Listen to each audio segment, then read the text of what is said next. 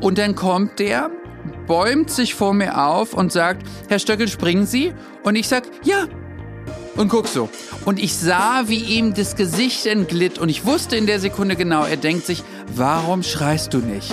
Warum heulst du nicht? Warum machst du nicht das, was alle schrillen Tunden, die wir in den Jahren davor hatten, auch gemacht haben? Hallo, hier ist Johannes Kram mit dem Queerkram Podcast, präsentiert von queer.de. Hier geht es um Queeres, also alles, was nicht der heterosexuellen Norm entspricht. Ja, das hört sich vielleicht etwas theoretisch an, aber hier im Podcast reden wir ganz praktisch, ganz persönlich. Unser Motto ist hier, wir sind alle gleich, aber wir sind auch alle anders. Ich mache diesen Podcast, weil ich glaube, dass wir in der queeren Community bei allen unseren Unterschieden doch auch ein Gespür dafür haben, eine Art inneres Verständnis für das, was uns eint. Und ja, ich glaube, dass wir uns alle etwas zu sagen haben.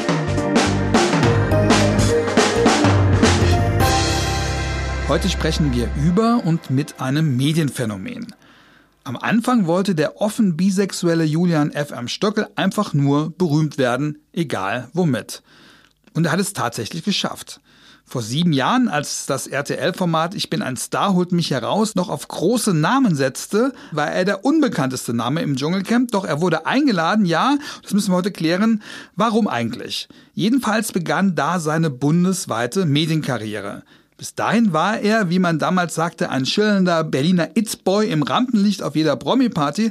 Heute ist er selber ein allseits präsenter Promi.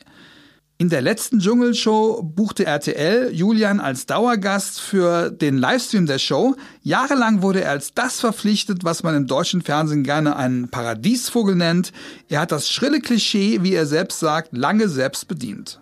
Doch jemand, der so beliebt ist und so oft eingesetzt wird und nach so vielen Jahren noch ganz vorne im Blitzlichtgewitter steht, der muss mehr sein und muss mehr können als auffallen. Und wer ihn in seinen Moderationen sieht, etwa in seiner Talkshow im Berliner BKA-Theater mit dem schönen, selbstironischen Titel Immer auf dem roten Teppich bleiben, der merkt, dass er nicht nur den Effekt beherrscht, sondern es versteht, Menschen zu feiern und dabei gar nicht zynisch und laut ist, sondern sensibel und ernsthaft interessiert und vor allem reflektiert. Wie passt das alles zum Trash-TV? Welche Rolle spielen dort queere Menschen und Stereotype? Ja, wie ist es mit Wolfgang Bosbach befreundet zu sein? Ich freue mich sehr auf das Gespräch.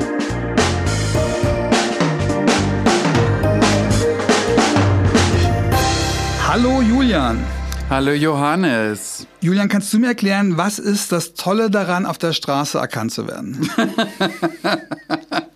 ja, also eigentlich ist das. Ähm, Jetzt sag nicht, es ist gar nicht toll. Ja. Eigentlich ist es eine Begleiterscheinung von dem, was ich immer werden wollte. Also ich wollte ja immer berühmt werden. Das war ja quasi das Zentrum von allem. Und dann irgendwann bist du's und gehst auf die Straße.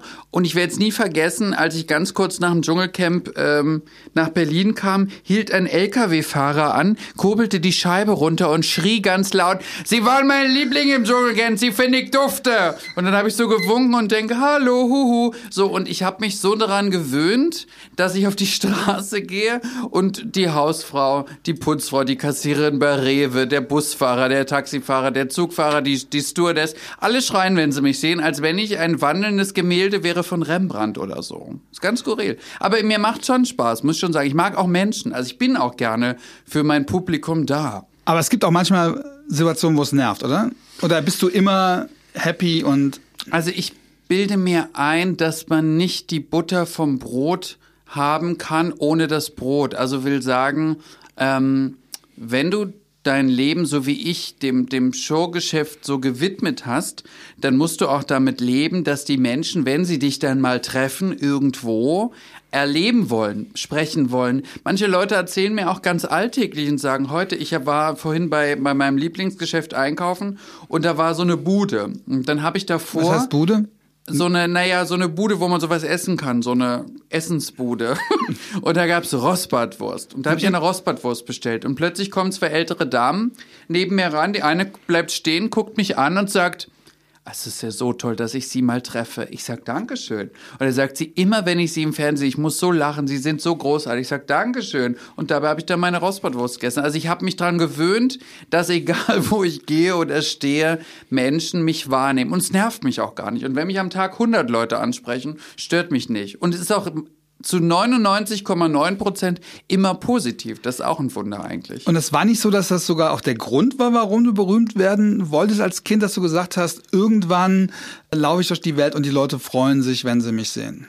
Ja, also ich habe meine meine Kindheit und meine Jugend als als so schwierig, so anstrengend, so so so so schwermütig äh, wahrgenommen, dass ich eigentlich in so eine Welt eintauchen wollte, wo es schön ist, wo es glitzert, wo es glänzt, wo Stars sind, wo Scheinwerfer sind. Ich habe gar nicht gewusst, was das bedeutet, berühmt zu werden. Ich habe auch nicht gewusst, dass man da irgendwas können musste. Ich wollte einfach so sein, wie ich bin und geliebt werden auch? Hat das auch damit zu tun?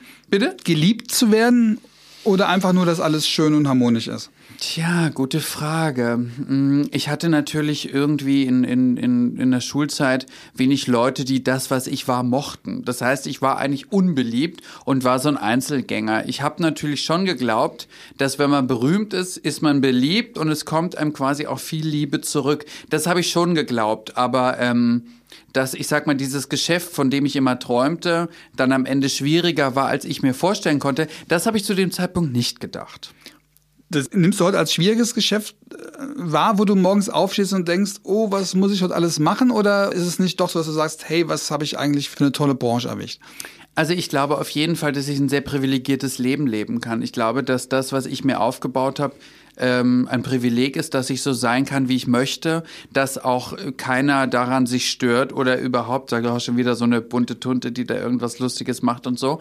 Ich habe natürlich ähm, das nehme ich schon wahr, sehr viele äh, queere Stars, die vor mir da waren, die eigentlich das alles geebnet haben, dass so eine Figur wie Julian F.M. Stöckel heute überhaupt so existieren kann. Also so Leute, weißt du, wie Romy Haag und, und äh, Mary und Gordy, aber auch den ich so geliebt habe, Mooshammer, die waren ja in einer Zeit queere Stars, wo ja im Grunde genommen jeder zweite ja, noch Mooshammer dachte, war ja nicht als offen queerer Star. Das Star, stimmt, ne? das, das stimmt. wussten wir alle erst offiziell danach. Ja. Richtig, also ich meine, man, man hat natürlich natürlich geglaubt oder geahnt oder gewusst zu haben, wie er ist oder was er ist, aber er war zumindestens, ich sag mal, offen ein Paradiesvogel und das war ja zu der Zeit eigentlich was total spektakuläres, weil die Leute gar nicht dachten, wenn der irgendwo hinkommt, was das eigentlich für eine Figur ist, von aus welcher Welt der eigentlich kommt. Hast du dir was abgeguckt an solchen Figuren? Hast du gesagt, okay, man braucht so ein paar auch modische Accessoires, dass die Leute sich an einen erinnern? Hast du quasi wirklich eine Figur kreiert? Also ich, ich bin ganz ehrlich, ich hatte eigentlich früher keinen besonders guten Geschmack. Und ich weiß noch, der Tipp hat mir über mich geschrieben, der Modegeschmack von Jürgen F.M. Stöckel ist eine Mischung zwischen Stricher, Couture und Rummelprinzesse. Und das, das muss ja kein Nachteil sein, wenn es auffällt und unique ist, oder? Ja, das stimmt. Aber ich, ich habe natürlich über die Jahre immer so ein bisschen mehr an meinem Stil gefeilt. Also als ich ganz jung war, so 16, 17, 18, als ich so anfing, über die roten Teppiche zu springen, da sah ich einfach, ich sag mal, noch viel wilder aus. Also ich hatte, ich hatte Sakkos an, die waren mit 30 Farben bedeckt und was auch immer. Ich habe dann aber auch gemerkt, dass ich irgendwann zum Schrillsein nicht mehr schrille Kleidung brauche, sondern ich kann auch schrill und exzentrisch sein durch Worte und Auftritte. Und ich habe quasi dann immer an kleinen Schrauben dann justiert, ohne meine Person, die ich ja bin und, und, und auch damals schon war, äh, so groß zu verändern. Das schon. Das Schrillsein, was du gerade selber ansprichst, war das das, was du einbringen wolltest in dieses Berühmtsein oder war das das Ticket, auf dem man dich quasi eingeladen hat in diese Promi-Welt? Also was ist Ursache, was ist Wirkung? Was, wie weit hast du Erwartungen bedient und wie weit hast du versucht, das selber so zu gestalten? Ich habe ehrlich gesagt, du glaubst wahrscheinlich jetzt, ich kokettiere. Ich habe darüber noch nie nachgedacht. Also ich glaube, ich habe, als ich ganz jung war und, und so auf den ersten äh, Promi-Partys so war, habe ich, glaube ich, einfach gedacht, dass Showgeschäft bunt, glamourös, schillernd ist. Und ich habe, glaube ich, damals, ich kann mich so, ich bin ja schon uralt, aber damals habe ich geglaubt, dass ich mich so ein bisschen da anpassen muss und bin deswegen auch diesen Weg gegangen zu sagen, ich sage mal, ich ziehe eine, eine, eine bunte Hose an, buntes Sakko und trage auffälligen Schmuck und mache Halligalli. Ich glaube, dass ich habe das vermutet, dass das dann quasi aber zu einer zu einer Eintrittskarte hat werden können. Das habe ich nicht so vermutet. Na, du warst auf diesen Promi-Partys, obwohl du da eigentlich gar nicht hingehörtest mit 16, 17, weil du ja kein Promi warst. Du hast weder in einem Film mitgespielt, Richtig. noch hast du irgendwie einen Hit gehabt. Aber du wolltest dahin und das war natürlich wahrscheinlich auch die Möglichkeit, dass die Fotografen einen überhaupt bemerkt haben. Ja, ich habe ja, ich hatte ja was ganz Skurriles. Ich bin ja damals äh, mit 16 entdeckt worden von der äh, Volksschauspielerin Witter Pohl. Und die hat dann zu mir gesagt, ja, du kannst auch Schauspieler werden, du bist so anders und bliblablub. Ich habe auch gar nicht gewusst, was sie da äh, so in mir gesehen hat, weil das, was sie sah, habe ich eigentlich nicht gesehen. Aber die musste sich nicht überreden. Nein, sie musste mich nicht überreden, das nicht. Aber ich habe dann, äh, weil ich so dachte, okay, ein Star oder ein Schauspielstar hat immer Autogrammkarten. Und da habe ich mir als erstes, bevor ich überhaupt auf irgendeine Party ging, mir Autogrammkarten drucken lassen. Obwohl ich bis dato nicht einen Film gedreht habe oder eine Serie oder selbst ein, wie heute Reality-TV gemacht habe. Aber ich habe gedacht, okay, man braucht so eine Art Eintrittskarte. Und die Autogrammkarten habe ich den Pressejournalisten am roten Teppich verteilt. Und die haben mich daraufhin fotografiert. Haben dich die Promis dafür nicht gehasst, dass sie gesagt haben, hey, wir haben hier eine Karriere, wo wir so uns super angestrengt haben, hier endlich mal Filmpreise, äh, was weiß ich was, und dann kommt jemand daher, der nichts kann oder zumindest nicht bewiesen hat, dass er es kann und hier uns die Show schielt? Hast du gut formuliert, denn zu der Zeit, als ich quasi entschied, quasi berühmt sein fürs Berühmtsein, also quasi das Berühmtsein wie eine Art Beruf zu zelebrieren, war das ja noch so, dass quasi Schauspiel eine hohe Zunft war und dass da auch in einer gewissen Ellbogengesellschaft äh, auch gearbeitet worden ist, dass wenn jemand von hinten kam, eigentlich alle die Ellbogen enger gezogen haben nach dem Motto, der hat noch gar nicht so viel gemacht wie wir, der darf gar nicht neben uns stehen stehen. Das war die Zeit vor Instagram, ne, wo, das ganze, wo das ganze Prinzip, man ist bekannt fürs Bekanntsein oder man hat ein Fame, ohne eine bürgerlich akzeptierte Leistung Richtig. erbracht zu haben, als das noch gar ganz verpönt war. Richtig, es war verpönt und, und natürlich, ich weiß auch noch in den ersten bestimmt anderthalb, zwei, zweieinhalb Jahre, wo ich quasi auch noch gar nichts gemacht habe medial groß, haben mich die anderen Promis auch immer mit Argusaugen betrachtet auf dem Red Carpet. Ich meine, ich habe ja im Grunde genommen keinem etwas getan, aber du hast schon gemerkt, dass auch vielleicht eine Art, ich sag mal, Eifersucht oder auch eine Art Bösartigkeit, dass die anderen Kollegen dachten, warum die, warum wird der fotografiert, ich müsste viel länger fotografieren und so. Das ist ja etwas, was ich ähm, gar nicht so empfunden habe, aber ich habe wahrgenommen, dass naja, die aber die wollen natürlich ihre Sachen promoten, die wollen ihren Film promoten, die wollen dafür genau. fotografiert genau. werden. Das ist ja auch deren Währung, mit der sie auch bezahlt werden, beziehungsweise dass sie sie auch brauchen, um Richtig. ihrem Beruf nachzugehen. Da kommt jemand, der das quasi abgreift. Richtig. Es, ich habe es abgegriffen und habe natürlich zu einer Zeit, wo das, wie du schon richtig gesagt hast, ohne Instagram, ohne Twitter, ohne TikTok und wie das heute alles heißt, habe ja quasi denen diesen roten Teppich, das war ja damals, das kann man ja heute fast gar nicht mehr glauben, roter der Teppich war ja auch ein Stück weit Business. Damals, wir reden von vor, wir reden von den frühen 2000ern. Ja, genau, genau. Und da war es Wetten, so. das lief noch im Fernsehen. Richtig. Und da musste man natürlich auch erstmal quasi dorthin kommen und überhaupt eingeladen werden. Und dann Wie hast du das gemacht? Na, ich war ja ganz raffiniert. Ich habe einfach mir einen E-Mail-Account angelegt damals. Ich weiß nicht, ich glaube, einen Computer hatte ich schon. Ein Handy hm. hatte ich, glaube ich, auch schon und habe dann den ganzen Veranstaltern, wo ich quasi im Internet, ich muss im Internet recherchiert haben, weil sonst wüsste ich nicht, wie ich drauf gekommen bin, habe die dann angeschrieben, habe geschrieben, hallo, ich bin Schauspieler, bliblablub, ich möchte gerne auf ihre, was weiß ich, Fashion Show, was auch immer und bin dann dort eingeladen worden. Und natürlich, ich sag mal, von 20 E-Mails, die ich geschrieben habe, haben vielleicht 10 geantwortet und von 5 Absagen wurden 5 Zusagen. Und die 5 Zusagen habe ich natürlich Die benutzt. haben nicht gefragt, ja, wo haben sie denn gespielt? Nö, gar nicht. Hauptsache Promi. Hauptsache Promi. Und das ist natürlich auch dieses Phänomen, ich, das glaube ich heute noch, einfach Sachen zu machen. Viele sprechen ja immer nur, sagen, ach, ich möchte so gerne Schauspieler werden, ich möchte dies, ich möchte das. Aber am Ende tun sie gar nichts dafür, um diesen Weg richtig mal anzugucken ankurbeln. Und ich habe einfach, ohne dass ich wusste eigentlich, was ich tat, es einfach getan. Was dann dadurch resultierte, das habe ich ehrlich gesagt. Eine self-fulfilling prophecy, dass man irgendwas behauptet und durch genau. die Behauptung das dann wird. Und das genau. ist ja, sage ich mal, auch ein Kreis, den du dadurch, du hast gesagt, ich habe eine Prominenz und dadurch gehöre ich auf eure Party und dadurch, dass du auf, den Partys warst, haben die Fotografen gedacht, der ist prominent, also fotografieren genau. wir den, dadurch wurdest du prominent genau. und, und dann wurdest du auf andere Partys auch eingeladen. Also ich meine, das ist ja im Endeffekt dieser Teufelskreis, den man durchbrechen muss. Und das, was es braucht zum Durchbrechen, ist ja eine gewisse Dreistigkeit, oder? Ja, es, es, es bedarf einer gewissen Dreistigkeit. Es bedarf auch im, im Grunde genommen einem, einer etwas überhöhten Selbstbewusstsein und auch, auch, dem, auch dem Mut, einfach Sachen zu machen. Ich habe mich das auch gar nicht gefragt, was wäre, wenn mich jetzt jemand fragt, ja, Sie haben gar keinen Film gedreht, darüber habe ich mir diesen das Gedankengang, der war gar nicht da. Das finde ich höchst bemerkenswert, weil das ist was, was viele Leute, auch ich, äh, ganz anders kennen. Also wenn ich irgendwo bin und selbst wenn ich da eingeladen worden bin und mich fragt jemand, was machen Sie eigentlich hier? Und dann, dann zuckst du zusammen. Ja, da, da habe ich zumindest das Gefühl, ich müsste das irgendwie erklären, selbst wenn ich das nicht erklären muss. Und ich glaube, so geht's ganz vielen Leuten. Wieso ja, ich ist weiß. Es, wieso ist es bei dir komplett anders? Ja, da, da fragst du mich etwas. Mm, also ich habe schon mein Leben lang immer nicht dem entsprechen wollen, wie andere Leute zu glauben, wie bestimmte Dinge funktionieren. Ich habe das für mich alles nicht haben wollen. Ich habe gedacht, nein, ich will das so machen. Und zum Beispiel, wenn mich jemand fragte damals, ja, was machen Sie? machen doch gar nichts. Das heißt, Sie können auch gar nichts. habe ich immer gesagt, nee, ich kann nichts. Aber ich kann mit nichts Geld verdienen. Können Sie das auch? Und das ist ja die Frage. Am Ende des Tages geht es ja nur darum, dass wir uns quasi die Butter, die wir fürs Brot brauchen, leisten können. Wie man sich die leistet, ist ja naja, es hat ja auch was mit Charme zu tun. Es hat ja auch was damit zu tun, ich bin vielleicht ein Hochstapler, ich könnte entdeckt Felix werden. was sagst du? Felix Kroll. Ja, und ähm, also das jetzt sich so aufzusagen, wie du das gerade hergeleistet hast, nach dem Motto, ich habe eine Legitimation, weil ich kann damit Geld verdienen, das könnte nicht, ist das eine, aber das dann auch durchzuziehen und nicht irgendwo sich in die Hose zu machen, das hat ja schon auch was mit einem Charakterzug zu tun oder, ja. oder womit hat das zu tun?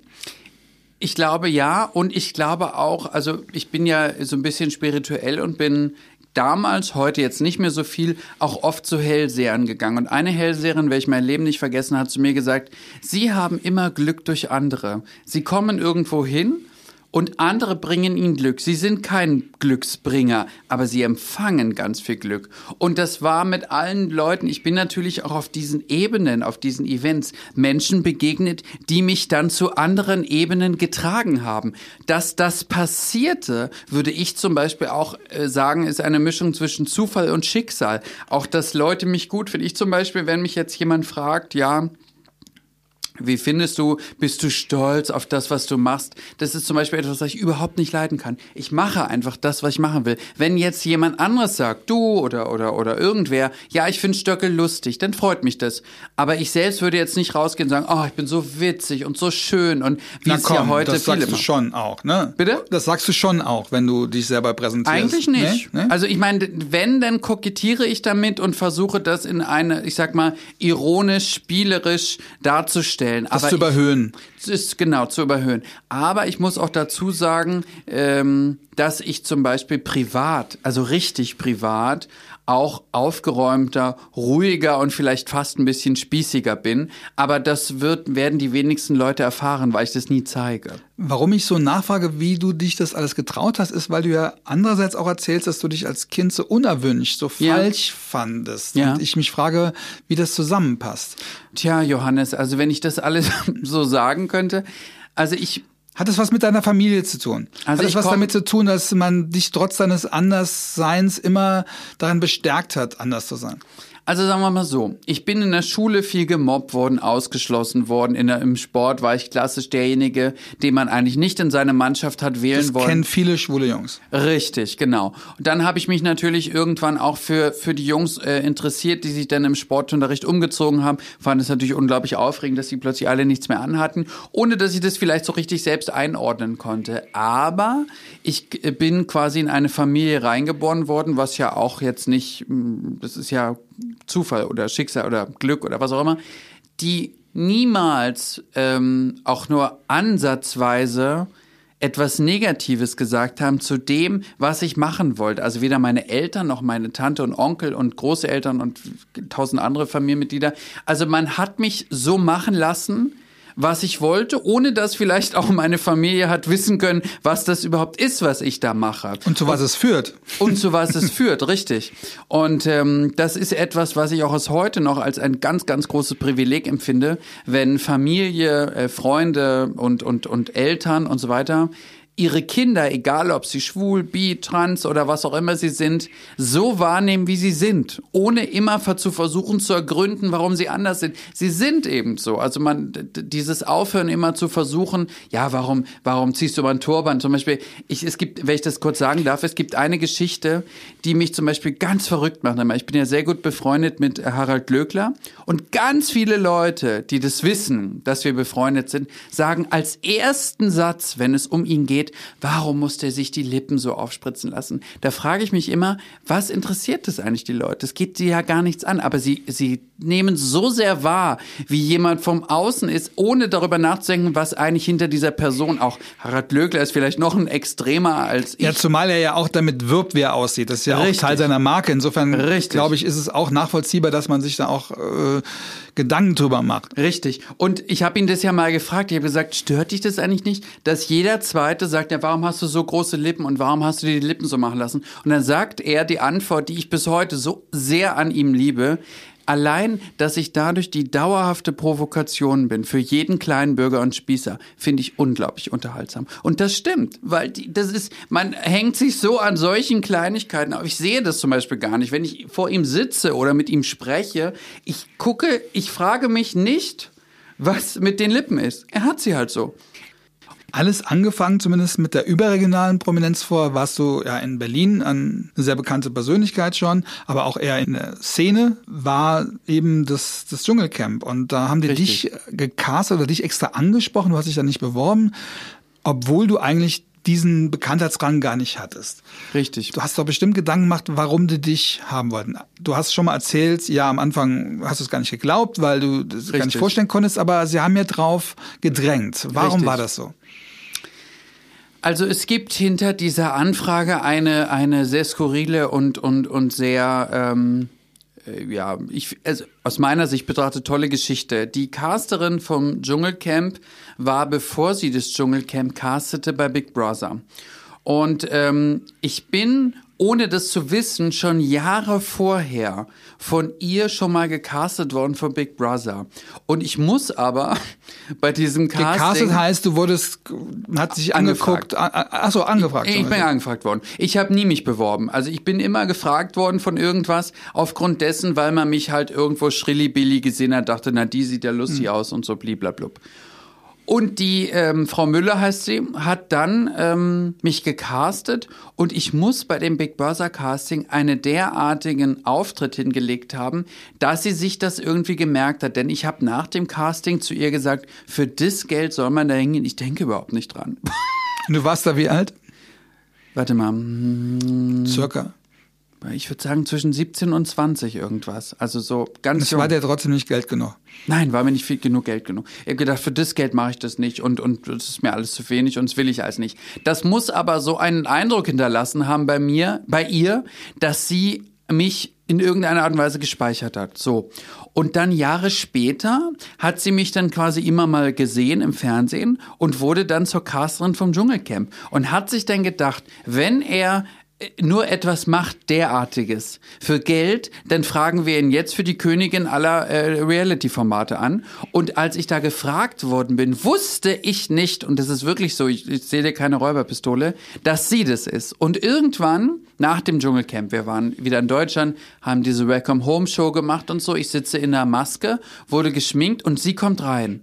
Und ich grüße sie so, ich wusste ja, wer es ist. Und dann sage ich so zu ihr, und das war wie das, was du jetzt gefragt hast, sage ich, naja, warum habt ihr mich damals eigentlich gefragt? Ich war doch gar nicht bekannt.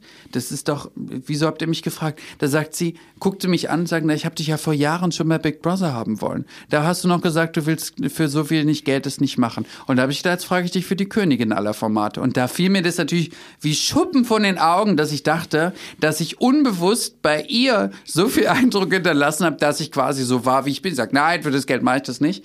Und dass sie mich dann wieder fragte. Sie hat mich also quasi in der Zeitspanne, als ich im Dschungelcamp war, war ich 25. Das heißt ungefähr Pi mal Daumen fünf Jahre hat sie mich medial beobachtet, um mich dann quasi an dem Punkt, als du reif warst quasi. Richtig, wo sie denn glaubte, okay, jetzt kann man ihn fragen, jetzt äh, kann er, äh, ist er tauglich fürs Dschungelcamp. Haben sie mich mitgenommen. Also es war eigentlich ein Wahnsinn. Nun wird so eine Sendung ja auch ein bisschen besetzt wie, wie ein Theaterstück. Das heißt, die Leute spielen Rollen oder man erwartet oder wünscht sich gewisse Rollen von ihnen. Was denkst du, was du für eine Rolle da spielen solltest? Hm. Also ich bin mir möchte fast also ich habe ich habe die von RTL oder vom Dschungelcamp nie gefragt, aber ich bin mir sicher, dass man mich quasi äh, positionieren wollte wie ein Ross Anthony 2.0, einen Daniel Ross Anthony hatte vorher das Format gewonnen und es genau. war auch ein ziemliches Erfolgserlebnis, glaube ich, für die ganze queere äh, Community, Richtig. weil ein sehr offen schwuler, äh, auch mit seinen, und mit seinen laut. Sehr, genau, und laut und, trotzdem sehr liebenswert äh, das Format auch heute noch gewonnen hatte. Ja. Und dann natürlich auch so ein Daniel Kübelböck 2.0. Mhm. Also quasi schon zu sagen, na ja, eine, eine bunte, schrille Tunte, die natürlich, wenn sie eine Prüfung machen muss, gleich schreit. Und ich werde es mein Leben nicht vergessen, ich musste als erste Prüfung einen Tandemsprung aus dem Flugzeug machen. Und wir mussten uns aufstellen und der oberste Produzent kam und mit mir war ja Tanja Schumann. Und die fragt mich, ja, Stöckel, sollen wir springen? Ich sag, Tanja, wenn wir jetzt nicht springen, haben wir schon den ersten Shitstorm überall. Und ich wusste ja noch gar nicht, dass das über damals Shitstorm, das hat man immer mal gehört, aber das war damals noch gar nicht so präsent. Und dann kommt der bäumt sich vor mir auf und sagt, Herr Stöckel, springen Sie? Und ich sag, ja. Und guck so. Und ich sah, wie ihm das Gesicht entglitt und ich wusste in der Sekunde genau, er denkt sich, warum schreist du nicht? Warum heulst du nicht? Warum machst du nicht das, was alle schrillen Tunden, die wir in den Jahren davor hatten, auch gemacht haben? Nein, und, äh, und, äh, und, äh. und ich habe gedacht, du wirst lachen. Und dann als die drei Sekunden vergangen und sein Gesicht wieder zu, zurück an die Stelle kam, wo es vorher sagt, sagte er, Herr Stöckel, springen Sie auch als erstes? Und ich, ja, kein Problem. Und er wieder.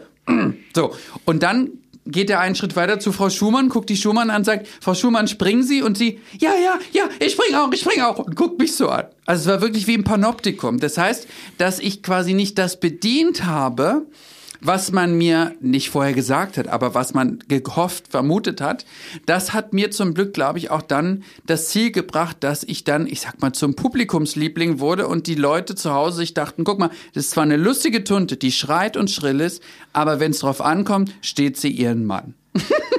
ja, und es wäre auch nicht schlimm gewesen, wenn du geschrien und gekreicht Nö. hättest. Aber ich glaube schon, man hat dir damals angemerkt, dass du dich da nicht verkaufst, oder? Das Richtig. Ich war, und das muss man wirklich sagen, ich bin mit nichts da reingegangen. Ich habe bis dato meine ganzen Fashion-Shows in Berlin gemacht und habe meine Partys gemacht und war auf dem Red Carpet und habe hier, hier mal eine kleine Fernsehgeschichte und da mal eine kleine Fernsehgeschichte und habe aber dann gedacht, ich brauche irgendeine Bühne, ein Format, wo ich quasi von 0 auf 100 durch die Decke gehe, um wirklich richtig was zu machen. Und, und ich habe dann gedacht, okay, jetzt hat, haben die Leute vom Dschungelcamp mich gefragt und ich sah das auch so ein bisschen als meine historische Chance und dachte, wenn du das jetzt nicht richtig machst, dann wird, und das ist, glaube ich, auch so gewesen, wird dir eine zweite Chance nicht wieder gegeben. Und so habe ich das gesehen und habe einfach gedacht, ich zeige mich so, wie ich bin, ungekünstelt, ohne Filter, ohne doppelten Boden. Ich bin Julian FM Stöckel und das zeige ich. Was daraus passierte, habe ich ja im Camp gar nicht gewusst. Ich wusste nicht, ob ich da jetzt irgendwo ankomme bei Leuten oder nicht. Ich habe es einfach gemacht. In der Hoffnung, danach passieren Dinge, von denen ich nicht wusste, ob sie funktionieren oder nicht. Wenn du selbst sagst, du bist als laute, schrille Tunte quasi besetzt worden, sitzt du in diesem Dschungelcamp und weißt ja, sitzen irgendwie Millionen von Deutschen, die auch genau das sehen gerade in Richtig. dir und die sich so oder so darüber das Maul zerreißen. Richtig. Ja, was denkt man da? Denkt man da, ich muss jetzt aufpassen? Denkt man, das ist mir scheißegal? Oder denkt man, was mache ich hier eigentlich? Also ich habe, es gibt natürlich zwei Möglichkeiten. Entweder überlegst du den ganzen Tag, dass fünf Millionen, sechs Millionen, was weiß ich, Zuschauer zugucken. Mehr, glaube ich, ne? Oder noch mehr, glaube ich, ja, ich glaube ja.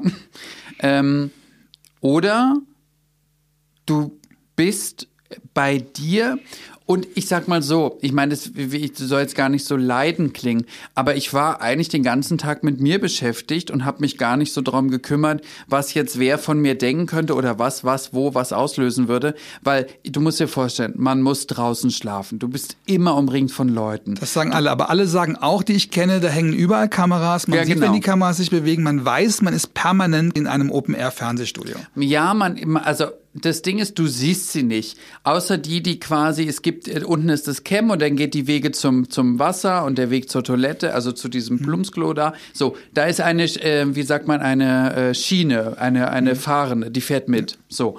Aber die im Camp, die siehst du nicht. Also es ist jetzt keiner auf dich gerichtet, die sind mhm. alle in irgendwelchen Höhlen, Bäumen, so weiter und so fort.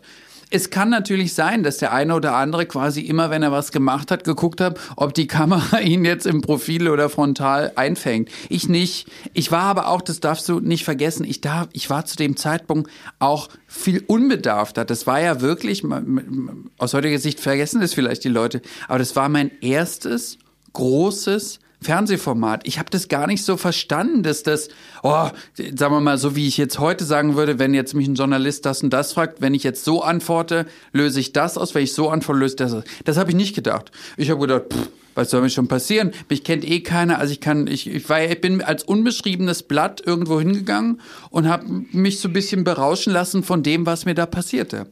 Du hast aber gesagt, dass du als Jugendlicher dafür verspottet worden bist fürs Anderssein und jetzt bist du in einem Fernsehformat, wo du fürs Anderssein quasi eingekauft worden bist. Du musst dir doch Gedanken darüber gemacht haben, was das für, für Wirkungen entfacht. Also ich habe natürlich vorher, ich habe ja damals dann auch meinen ersten Agenten gehabt, der im Übrigen heute noch mein Agent ist. Ähm, und mit dem habe ich gesprochen, naja, was willst du darstellen, beziehungsweise was willst du von dir preisgeben? Und ich habe, also das, das Gespräch ging damit ein, dass er mich gefragt hat, naja, was, was willst du eigentlich sein? Da habe ich gesagt, naja, eigentlich möchte ich eine Art männliche Diva sein. Ich möchte so sein wie eine äh, John Collins, wie eine Catherine Deneuve. Ich möchte eine männliche Diva sein, die schrill ist. So. Und mein, der einzige Punkt, den ich mir gedacht habe, ist, dass ich mich weder in Streitigkeiten ähm, so involvieren möchte, die quasi jetzt in so ein Chaos führen, was ich nicht wollte, was ich auch gar nicht bin. Also ich bin keine Chaosschwuchtel, was heute ja viel besetzt wird von irgendwelchen Tunden, die laut und böse und garstig sind und blablabla. Das wollte ich gar nicht sein. Ähm, und ich wollte einfach auch so ein bisschen manchmal, glaube ich, erhaben sein der Dinge und wollte auch reif sein. Und es gab zum Beispiel eine Situation, die ich, die, weiß ich, die habe ich irgendwie ganz präsent immer am Kopf, wenn ich ans Dschungelcamp. Wir mussten ja dann so eine Schatzsuche machen und dann mussten wir diese Kiste holen und das ist ein Rätsel. Und das Rätsel war, in welcher Stadt ist Angela Merkel geboren? Leipzig oder Hamburg? Alle anderen haben gesagt Leipzig. Und ich war der Einzige, der sagt, sie ist in Hamburg geboren. Weil du es wusstest. Weil ich es wusste.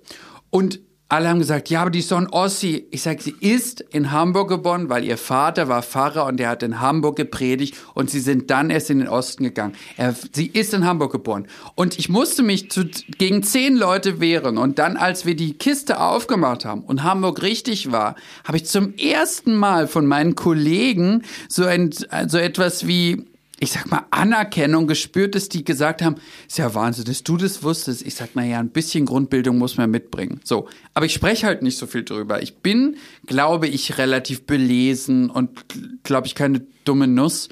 Aber ich habe das gar nicht so zeigen wollen. Aber in der Sekunde habe ich gedacht, so jetzt werde ich euch mal zeigen, die ist in Hamburg geboren und ihr werdet sehen, dass ich recht habe. Dann gibt's Deswegen ja ein bisschen abgekommen, glaube ich. Nee, das, Frage. Nein, das, das hat ja schon was damit zu tun, äh, mit der Wirkung, über die man nachdenkt. Ja. Und da schließt sich natürlich die Frage an, solche Formate nutzen oder schaden die dem, dem Ziel von, von Toleranz, von Respekt, von Akzeptanz oder ist das zweischneidiges Schwert? Hast du dir darüber mal Gedanken gemacht? Also erstmal glaube ich, dass das Dschungelcamp ähm, ein, ein, ich möchte fast sagen, revolutionäres Format ist, was in einer Zeit entstanden ist, als die Leute dachten, es wäre das Ende des Abendlandes. Mhm. Und hat sich dann zu einem Kultformat hochgeformt. Ich glaube allerdings auch, dass es Menschen gibt, die gehen ins Dschungelcamp und können dadurch nur gewinnen, menschlich, zwischenmenschlich, karrieretechnisch. Und dann wiederum gibt es aber für bestimmte Leute, die eine gewisse, und ich glaube, das ist das größte Problem, eine gewisse Fallhöhe haben. Das kommt immer darauf an, quasi auf die vorhergegangene Biografie, die sich dann mit dem Dschungelcamp eher schaden oder quasi auch noch den letzten, ich sag mal, den letzten Schuss geben und dann danach medial, beruflich, privat völlig kaputt und zerstört sind. Deswegen ist es, glaube ich, nicht für jeden das Richtige. Ich würde zum Beispiel auch das nicht jedem raten. Ich würde immer, wenn mich jemand fragen würde, die Person betrachten und würde sagen, ob das was für dich ist. Mh, hm, so. Ich meine jetzt eher aus der Sicht von Minderheiten, ja, also Ach aus so. der Sicht von äh, Menschen mit Migrationshintergrund, aus der Sicht von Leute, die von Rassismus betroffen sind, ja. die von Homophobie, von Transphobie betroffen sind. Ja. Hat dieses Format dazu beigetragen, die Selbstverständlichkeit dieser Minderheiten zu verbessern oder ist es auch manchmal so, dass man denkt, oh, hier werden Stereotype produziert, wo dann doch die Leute ihre Vorurteile, sage ich mal, präsentiert bekommen und sich bestätigt darin fühlen können? Also ich kann das ehrlich gesagt gar nicht so beantworten, weil ich mich das noch nie gestellt habe. Ich habe mich aber auch zum Beispiel nie irgendeiner Gruppe zugehörig gefühlt. Also wenn zum Beispiel gesagt wird, ja, äh, die Schwulen fühlen sich diskriminiert oder die Schwarzen oder der oder der oder der fühlt sich diskriminiert, habe ich mich nie irgendwo dazugehörig gefühlt. Für mich war immer nur das Credo, egal ob du, ob du schwarz oder bunt bist oder schwul oder lesbisch oder was auch immer du bist, ähm, dass wenn du in die Öffentlichkeit gehst und dich quasi ins Scheinwerferlicht begibst musst du damit leben, dass du besprochen wirst. Das heißt, es kann positiv, negativ, auffühlend, ähm, fördernd, rückwirkend sein, was auch immer. Und mein Credo auch heute noch ist, was du nicht sagst, kann nicht gesendet werden. Das heißt, wenn du dich nicht quasi zum Opfer sterilisierst, kannst du auch zu keinem gemacht werden. Wenn du natürlich alles mitbringst, damit, das darf man es ist, es ist jetzt meine persönliche Meinung, wenn Sender jemand so darstellen, dass das Publikum dich mag oder nicht mag, dann hast du das auch geboten. Es ist ja heute, führt ja viel gesagt, ja, RTL ist schuld, dass der und der das und das hat. Nein, die Leute haben das mitgebracht. Aber für das Klischee kannst du ja nicht alleine was. Für das Klischee kann, ja, ist ja auch genau. die Frage, wie du inszeniert wirst. Und genau. das ist auch die Frage, wie du als, du stehst ja nicht nur für dich, du stehst ja nicht nur für deine eigene Fallhöhe, sondern auch für die Fallhöhe, die mit dem Vorurteil der Minderheit verbunden wird ne? Die laute Tunte, die das und das macht und die Leute nervt und deswegen erst recht nervt, wenn sie in so einer Riesensendung auftritt. Das hast du gar nicht, da hast du dich nie gedacht, okay, ich muss hier eine Minderheit repräsentieren, sondern hast du immer gesagt, das hat nur was mit mir zu tun und ich übernehme nur Verantwortung über mich und ich mache mir keine Gedanken darüber, wie man queere Menschen jetzt draußen sieht. Also du, du, du, du, du wirst wahrscheinlich jetzt enttäuscht sein, aber ich bin ich bin, mir ist, das ist wirklich eine offene Frage. Ich habe da mir wirklich nie Gedanken drüber gemacht. Also ich habe auch nie mir Gedanken drüber gemacht, ob das jetzt gut oder schlecht ist oder ob, wenn ich jetzt da quasi ähm, auffalle, egal jetzt als als Paradiesvogel oder als queerer äh, äh, queere Persönlichkeit, ähm, dass das so oder so ankommen könnte oder bei dem oder dem zu, zu der oder der, das, das frage ich mich nie. Das habe ich mir aber noch nie gefragt, weil es mir eigentlich wurscht ist auch. Also ich lebe mein Leben, wie ich will. Und wenn das jemand stört, kann ich damit aber auch leben. Also ich habe zum Beispiel auch kein Problem, wenn jemand sagt, ähm, ich hasse Stöckel. Mir doch egal. Wurst. Also ich mache mir, ich bin jemand, der ähm, prinzipiell alles, was er tut, positiv sieht. Ich gehe auch, wir hatten, wir hatten ja vorher ein Vorgespräch und ich habe zu dir gesagt, dass ich nie mehr Gedanken mache, weder zu wem ich gehe, also ich meine, ich gehe jetzt nicht zur AfD. So, also so weit bin ich dann schon, äh, ähm, darüber denke ich schon nach. Aber ich gehe nicht, dass ich sage, ich habe Vorurteile gegen das und das stört mich und das macht mich und das mache ich gar nicht. Du hast mich eingeladen und wir haben uns kennengelernt durch Romy Haag und das finde ich spannend und ich gehe gerne hin und ich weiß, dass du das machst und so und dann komme ich hin. Aber ich mache mir keine Gedanken, ob das jetzt, ich sag mal, irgendwen äh, äh, angreifen könnte oder ob das äh, so oder so eine Auswirkung hat. Darüber mache ich mir keine Gedanken.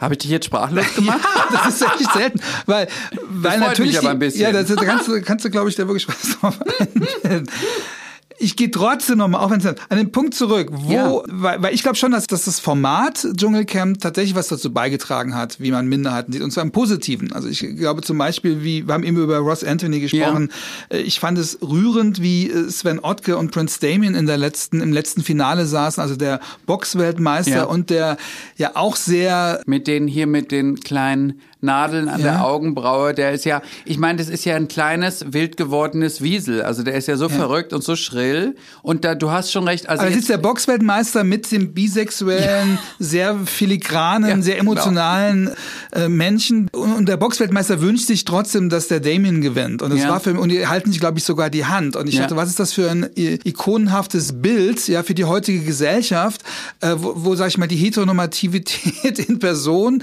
die Queerness in äh, in, in all ihren Klischees auch trifft und unterstützt und wo ich denke, das kannst du eigentlich nicht besser schreiben, als so ein Format es machen kann. Und ich glaube, dass das wirklich auch eine Auswirkung hat, wie die, wie die Gesellschaft auf ja, uns auch als queere Menschen blickt.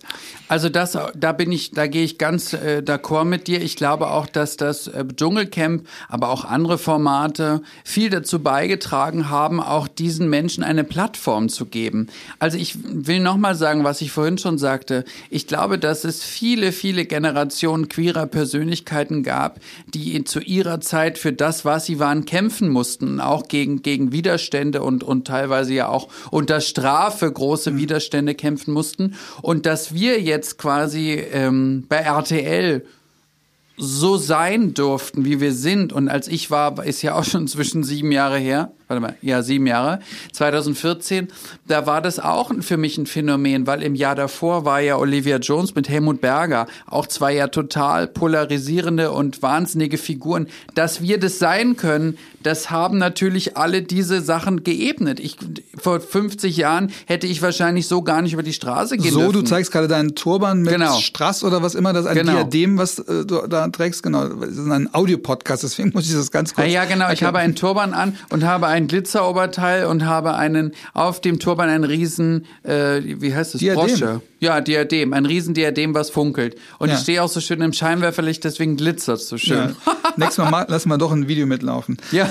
Du, du, hast gerade Olivia Jones gesagt, die, äh, die Staffel mit Olivia Jones, da gab es doch diese sensationellen Dialog mit Joey Lionel heißt der Joey Heindl, wo Joey Heindle. Jo, Joey Heindle, Heindle, wo es, wo Olivia Joey erklärte den Unterschied zwischen Drag und Trans. Und genau. ich glaube, das war zu einer Zeit, wo das die meisten Deutschen tatsächlich nicht wussten. Nein. Oder, und wo ich weiß, ich habe damals auch drüber geblockt, selbst Sandra Maichberger wusste das nicht. Selbst Sandra Maichberger dachte, glaube ich, dass Olivia Jones irgendwie trans ist oder äh, wie auch immer. Also das heißt, das war zu einer Zeit, als ja auch durch die Diskussion zu der Ehe für alle das Minderheitenthema super strittig war. Und ich ja. dachte, wieso schafft es ausgerechnet ausgerechnet so ein Format diese Aufklärung zu bringen, was oft im öffentlich-rechtlichen damals überhaupt nicht vorkam?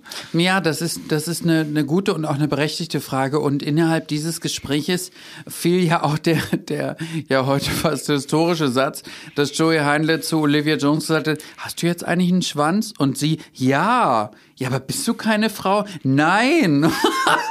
und die Jones ihm das wirklich erklärt hat wie eine Mutter dem Kind. Aber das, das war, wie du das jetzt, ich meine, ich könnte das gar nicht so schön formulieren, wie du das formuliert hast. Aber ich glaube, in dem Moment war Joey Heidel so ein bisschen auch die Stimme der Gesellschaft. Ja. Also die Gesellschaft fragt eine offen, also ja, die Jones ja schon 25 Jahre vor mir, offen so queere und so exzentrische und so große Person, die ja groß im doppelten Sinne, ja groß im doppelten Sinne, ähm, die so viel gemacht hat und die quasi dann stellvertretend für alle, die vielleicht zu Hause in Halle Westfalen auf dem Sofa saßen, sagt, hör doch mal Manfred, guck mal, die hat ja einen Schwanz, das kann ich mir gar nicht vorstellen und so. Also ich glaube, das waren, wenn du das so sagst, dann dann kann ich das erst noch mal richtig Revue passieren lassen, dass das eigentlich historische Momente waren. Ich hab das noch nicht Aber so interessant, betrachtet. dass du über sowas nicht nachdenkst, Nein, weil du ja mittendrin in diesem ganzen Kosmos bist und diesen ganzen Klischees. Du bekommst ja bestimmt auch positive Mail, aber du bekommst ja bestimmt auch viele Hassmails oder viele Kommentare ab, wenn, sag ich mal, queere Menschen in diesen Formaten auftreten. Das war jetzt auch bei, bei Big Brother, habe ich gehört, gab es ja auch solche Vorfälle.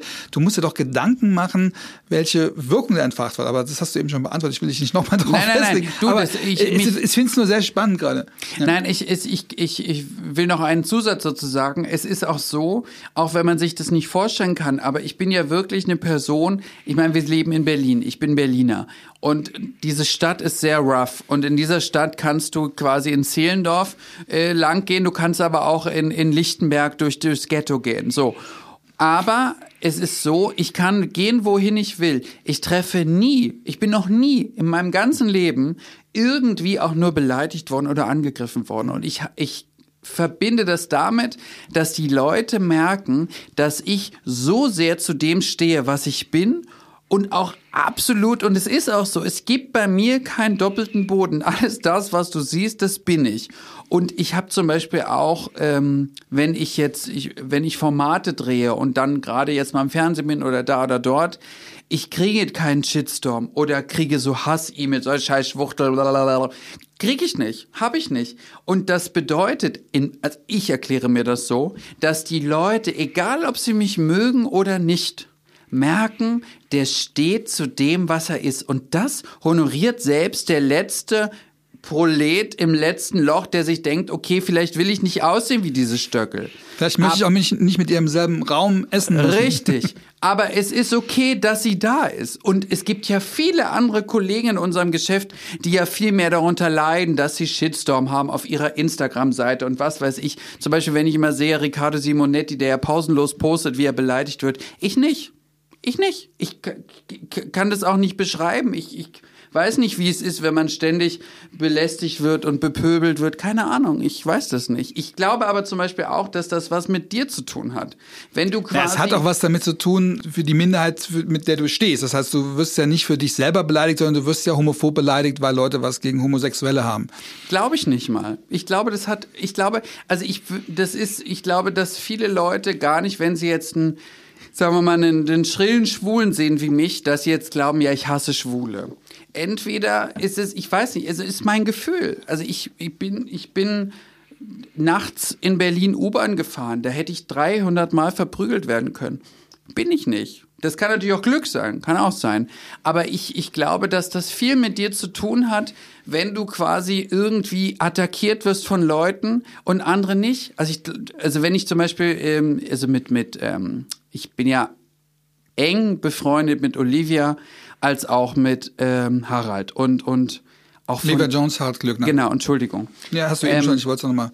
Dass, wenn, ich habe natürlich mit denen auch über sowas gesprochen, die haben auch noch nie mir sowas erzählt. Also ich, ich, ich kenne das nicht, dass, dass man irgendwo hingeht und Angst haben muss, dass man beleidigt wird, geschlagen wird oder, oder, oder weiß ich nicht wird. Aber würdest du dich trotzdem als Bestandteil der Community sehen, der auch die auch, dass du auch gegen Homophobie kämpfst oder dich da solidarisch fühlst mit den Leuten, ja, denen also, das passiert? Also ich bin, wenn ich, wenn ich, wenn ich das sagen darf, ich, ich bin nicht so, dass ich sage, ich bin nur ein queerer Star oder ich bin nur für die Community da. Und das ist ja niemand. Niemand ist ja nur queer, nur schwul, nur bisexuell. Aber nee, aber manche wollen ja quasi unbedingt nur in dieser Welt leben und wollen nur mit, haben nur schwule Freunde, gehen nur in schwule Lokale und wollen nur äh, in schwule Hotels und was weiß ich. Das habe ich alles nicht. Für mich ist, ich will, ich bin oder ich fühle mich auch so und ich, ich nehme mich auch so wahr. Ich bin ein Star für jeden. Jeden, der mich mag der kann mich mögen. Und jeder, der mich nicht mag, darf mich auch nicht mögen. Aber ich fühle mich jetzt weder zu den heterosexuellen äh, Leuten zugehörig noch zu den Schwulen. Ich, ich, also ich stecke Was mich nicht. Was meinst du mit zugehörig? In, bitte? Was meinst du mit zugehörig? Naja, dass kulturell ich jetzt, jetzt, als Freundeskreis oder? Nein, dass ich, dass ich quasi jetzt sage, ich muss nur dafür kämpfen, dass ich, so wie ich bin, in der in einer heterosexuellen Welt so sein darf, wie ich bin. Das habe ich alles nicht. Also ich meine, das klingt vielleicht immer so, als wenn ich das jetzt nicht sagen will, aber ich, ich kenne das nicht. Ich fühle mich jetzt auch nicht zugehörig. Dass aber so die Themen, für die die Community kämpft, Ehe für alle oder mehr Sichtbarkeit in den in, ja, in das, Medien na, oder Vielfalt in der Schule, das transsexuellen Gesetz. Mhm. Sind das Sachen, die du mitbekommst oder interessiert dich das nicht?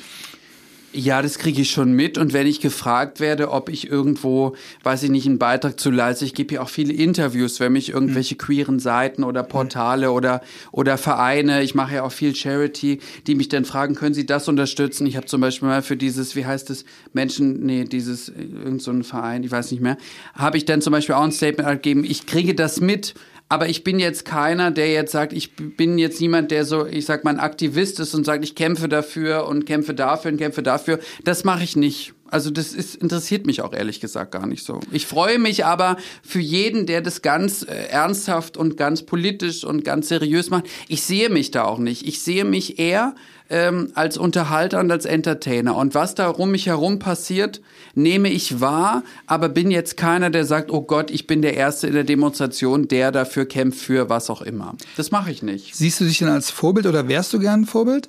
Nee, ich wollte nie ein Vorbild sein. Ich bin eins für viele Menschen, also ich kriege zum Beispiel oft was mich auch rührt, muss ich sagen, von, von jungen, queeren äh, Menschen, äh, Nachrichten auf Facebook, auf Instagram, die mir schreiben, ja, und, und äh, ich finde das so toll, dass sie dazu stehen, wie sie sind. Und, und es haben mir zum Beispiel auch ganz viele Leute geschrieben, ähm, ja, wegen ihnen habe ich mich getraut, mich in meiner Familie zu outen und bla bla bla so weiter.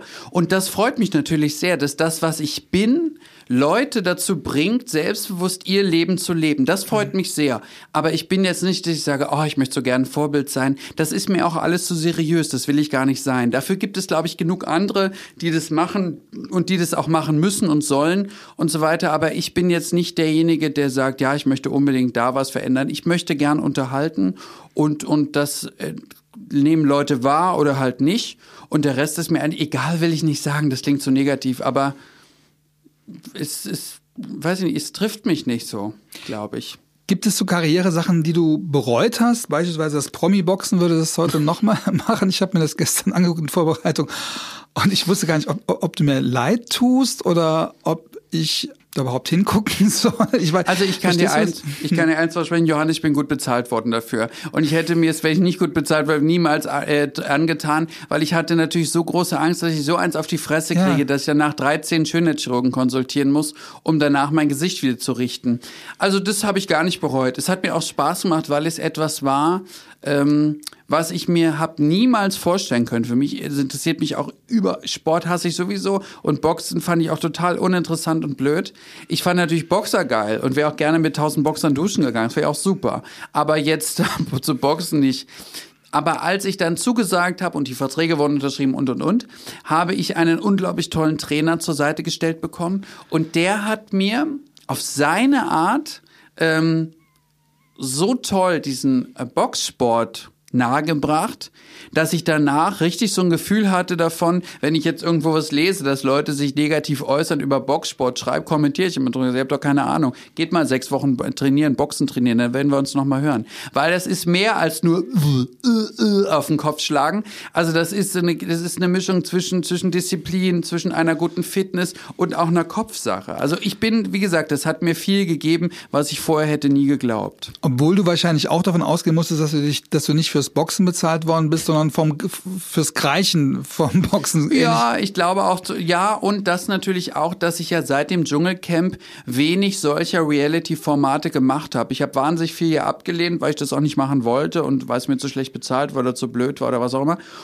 Und das fand ich spannend, weil ich es mir selbst hätte nie vorgestellt, wenn mich gefragt hätte, welche Formate willst du machen, wäre ich auf die nicht gekommen, weil ich wäre ich nie drauf gekommen. Und es hat mich auch ehrlicherweise ein bisschen geehrt, dass man dachte, dass ich quasi so äh, unterhalten kann, dass ich selbst bei Promi-Boxen so unterhalten kann, dass der Sat 1 Zuschauer zu Hause denkt, eigentlich ist es sehr lustig. Und das Witzige war, als ich fertig war mit dem Kampf und ging meine Garderobe und guckte auf mein Handy, haben ganz viele Leute, auch Kollegen aus dem Geschäft geschrieben, dass das, die anderen fanden sie langweilig, aber bei mir fanden sie es lustig. Und am Ende des Tages geht's darum. Promi-Boxen ist kein Sportveranstaltung, sondern es ist ein Unterhaltungsformat. Natürlich boxen wir.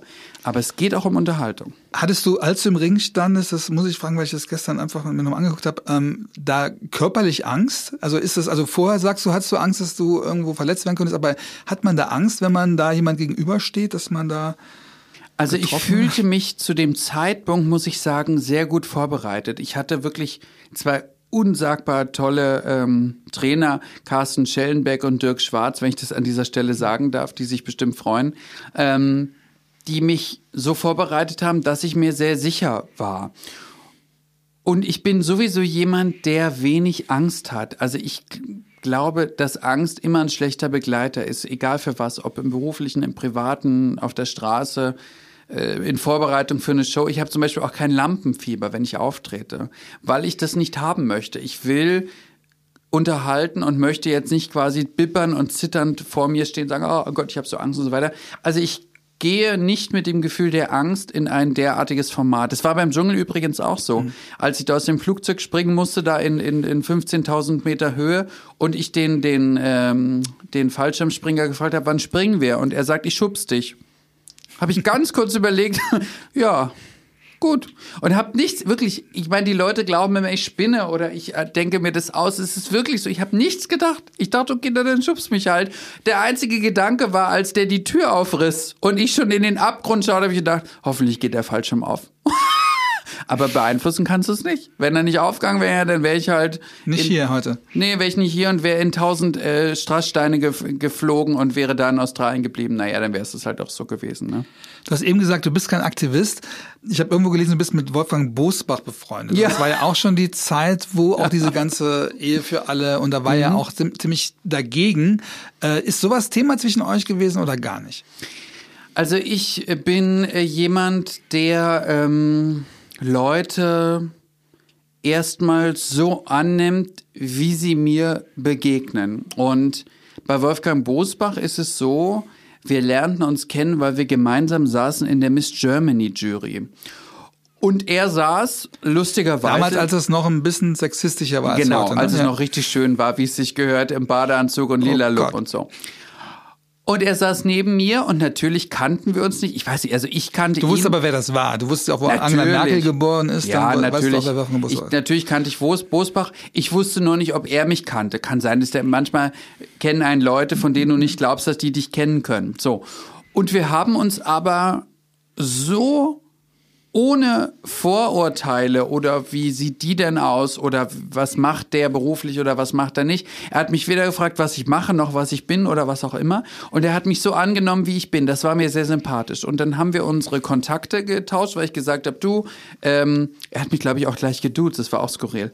Und ich habe dann gesagt, ich mache ja in Berlin immer Feste und ich würde dich gerne mal einladen und so weiter und so, ja, gerne. Und dann habe ich meinen 30. Geburtstag gefeiert im Kriminaltheater und habe gedacht, komm, lädst du Wolfgang Bosbach auch ein. Und der hat zugesagt. Dass er dann am Ende wirklich kam, hätte ich selbst nicht mal geglaubt. Und ich werde es nicht vergessen, nach meinem Geburtstag, zwei Tage später, hat die Bildzeitung einen Artikel gemacht mit Bosbach und mir und stand, Politik trifft Paradies. Paradiesvogel Julian Stöckel feiert sein 30. Geburtstag, Wolfgang Bosbach. So. Und daraus hat sich wirklich eine, na, sagen wir mal, tiefgründig ist vielleicht jetzt zu hoch gegriffen, aber es hat sich eine Freundschaft äh, ähm, äh, entwickelt. Und ich spreche mit ihm seltenst über Politik. Ich habe ihn einmal gefragt, wie die Merkel privat ist. Und da hat er mir das gesagt, was ich eh schon von ihr glaubte, dass sie privat sehr lustig ist. Und das war mir schon immer klar, weil ich sie so wahrnehme. So über darüber sprechen wir. Aber jetzt quasi explizit über Ehe für alle oder oder warum er dazu ja oder nein gesagt hat, das habe ich nicht besprochen. Ich bin da, glaube ich, vielleicht bin ich da zu oberflächlich. Ich kann das gar nicht sagen, warum ich das nicht mache. Ich kann dir das wirklich nicht sagen. Also ich habe mich auch noch nie solchen Fragen gestellt, wie du sie mir heute stellst und mir ist dabei auffallen, dass ich mich das wirklich noch nie gefragt habe. Ist das schlimm eigentlich? Weiß gar nicht. Ist es schlimm, dass ich dir die Fragen stelle? Na, überhaupt nicht. Aber es ist interessant, was du, also was für Fragen dich interessieren bei mir, die ich mir selbst noch nie gestellt habe. Das ist ja aber interessant, weil das, das bedeutet ja auch so viel, dass der Podcast, den wir heute aufnehmen, etwas ist, was mir wahrscheinlich auch jetzt Ewigkeiten in Gedanken bleibt, weil du mir Sachen, äh, mir Fragen stellst, die mir normalerweise Journalisten nie fragen. Das würde aber auch bedeuten, dass das, was die anderen fragen, vielleicht immer oberflächlich ist. Weil wir sind ja sehr tief, finde ich. Aber was mir gefällt, wenn es so ist. Das freut mich, dass dir das gefällt, weil ja. ich will dir nicht zu nahe treten, aber mich, Nein, mich hat es wirklich interessiert. Weil so nah kannst du mir gar nicht treten. Dafür bin ich viel zu, zu, zu, zu weiß ich nicht, da bin ich, glaube ich, zu, zu, zu abge, abgebrüht, als dass mir jemand jetzt wirklich so.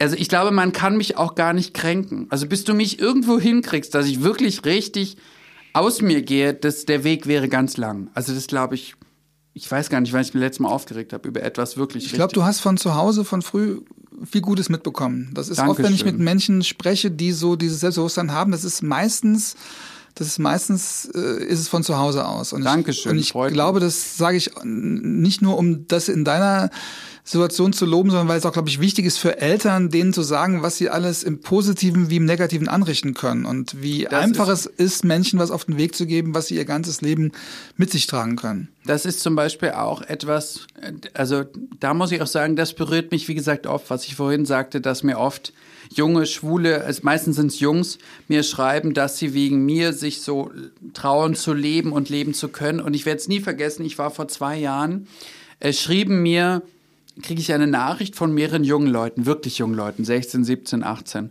Ja, unser bester Freund Jeremy, ähm, der wird 18 und du bist sein großes Idol und wir würden ihn so gerne mit dir überraschen. Kannst du nicht zu seinem Geburtstag kommen? Und eigentlich habe ich gedacht, naja, habe ich eigentlich keine Lust zu. Und dann haben die mich aber so und haben gesagt, ja, wir holen dich auch ab und alles. Dann habe ich gesagt, komm, machen wir. Und ich überraschte den in der Prignitz, im, in der Pampa, irgendwo in der Pampa und fuhr dahin und hab den überrascht und hab dann meinen Song gesungen, Wodka für die Könige und Hallo und tollen Diedeldum. Und habe dann ähm, auf Eltern und Großeltern getroffen, wo ich dann so fasziniert war, dass Leute, die auf dem Land leben und vielleicht, ich sag mal, einen kleineren Horizont haben als jemand, der in Berlin, München oder New York lebt, ähm, dass die gesagt haben, ja, wir haben unseren Sohn, unseren Enkelsohn schon immer so genommen, wie er ist. Und ich habe gemerkt, dass wenn Familie, und ich kenne das ja aus meiner, du hast es gut erkannt, aus meiner Familie auch so, wenn man Menschen so leben lässt, wie sie leben wollen, und das ist egal, ob als Mann oder als Frau, als Track, als Paradiesvogel wie ich oder was auch immer, als Prolet oder als Muskel oder was auch immer, so, dann bist du so groß dabei, weil dein Kind würde es dir für immer danken. Und ich glaube zum Beispiel auch, das ist etwas, was mich zum Beispiel unglaublich, unglaublich, unglaublich nervt und stört, ist diese ständige Vorverurteilung. Dass Leute sagen, wie der aussieht. Ja, aber so kannst du ja nicht rumlaufen. Die Leute sollen endlich mal aufhören, immer alles zu bewerten, was sie sehen. Man soll die Dinge so wahrnehmen, wie sie sind. Und ich zum Beispiel, wenn ich, es gibt zum Beispiel auch Leute, äh, im, in unserem Geschäft, die ich nicht mag, dann treffe ich die merke, dass sie ganz anders sind, als ich mir vorgestellt habe. Und ich bin in der Lage, und es ist wirklich so, ich kann dir das garantieren, mich zu entschuldigen. Ich habe mich schon mal bei einem Kollegen entschuldigt und gesagt, du, ich habe gedacht, dass du ein richtiges Arschloch bist. Magst Aber ich muss mich nennen? entschuldigen, weil du, weil du ganz anders bist. Bitte? Magst du einen Namen nennen?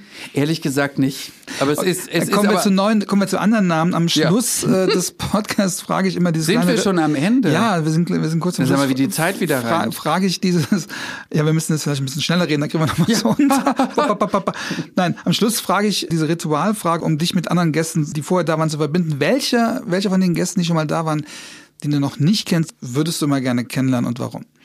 Den einzigen, den ich kenne, aber noch nie getroffen habe, ist Patrick Lindner. Und ich glaube zum Beispiel, dass Patrick Lindner auch viel dazu beigetragen hat, dass er sich irgendwann in dieser ja sehr konservativen Schlagerwelt geoutet hat und ja gesagt hat, dass, dass er mit einem Mann zusammenlebt, hat er viel dazu beigetragen, dass einer ja viel spießigen Welt, der Schlagerwelt, da ist alles, ich meine Leute wie Rex Gilde und Roy Black, die, äh, Roy Black, Roy Black ja war nicht so nee, schwul, Gottes Willen, ja. Rex Gilde meinte ich, ähm, die quasi, wo man sagt, Gottes Willen, der ist schwul, das kann gar nicht sein, das darf gar nicht sein, die dumm und so weiter. Den würde ich gerne mal kennenlernen, weil ich ihn auch noch nie auf irgendwelche irgendwelchen, ich sag mal, gesellschaftlichen Ebenen getroffen habe oder so. Ich glaube, das wäre, ich weiß aber das war eine nicht, sehr spannende Folge mit ihm. Also ich muss wirklich sagen, er hat mich auch sehr beeindruckt, wie er aus seiner Welt heraus sein, sein Leben, äh, auch sein schwules Leben begründet und auch verteidigt und da auch keine Kompromisse mehr macht. Das hat mich wirklich sehr Ja, wirklich das ist auch, und das ist auch ohne ihn, wie gesagt, persönlich zu kennen, ist das aber, glaube ich, auch die richtige Haltung. Ohne Kompromisse so zu leben, wie man leben will und auch nicht darauf Wert zu legen, was die alle über dich denken. Sowieso egal. Das ist so, du wirst immer auf Leute treffen, die dich mögen und du wirst immer auf Leute treffen, die dich nicht mögen und beides ist okay. Man muss auch sich mal ähm, damit zusammenfinden, dass man nicht everybody's da ist. Kannst du nicht, nirgends. Aber man, wenn man das für sich entschieden hat und damit lebt, lebst du auch viel freier. Und du musst nicht alles verstehen, was du siehst, aber du musst es so annehmen, wie es ist. Julian, das waren perfekte Schlussworte. Vielen, vielen Dank. Danke dir für ein wirklich spannendes und spektakuläres Gespräch. Und ich muss jetzt auf dem Nachhauseweg nochmal überlegen über die Fragen, die du mir gefragt hast. Ich würde einfach den, den Podcast an. Vielen Dank, dass ihr zugehört habt. Und wenn ihr es noch nicht gemacht habt, bitte abonniert diesen Podcast. Ja. Und das frage ich heute auch zum ersten Mal, weil ich bei Instagram eine Null bin. Bitte folgt mir doch einfach mal auf Instagram, Na, damit unbedingt. ich da in die Richtung von zumindest äh, Julian FM Stöckel komme. Julia, vielen Dank, dass du da warst. Wir sehen uns hoffentlich nach der Corona-Krise ohne die diesen, ohne diesen riesigen Abstand, den wir heute haben mussten. Und alles Liebe euch zu Hause. Vielen Dank. Tschüss.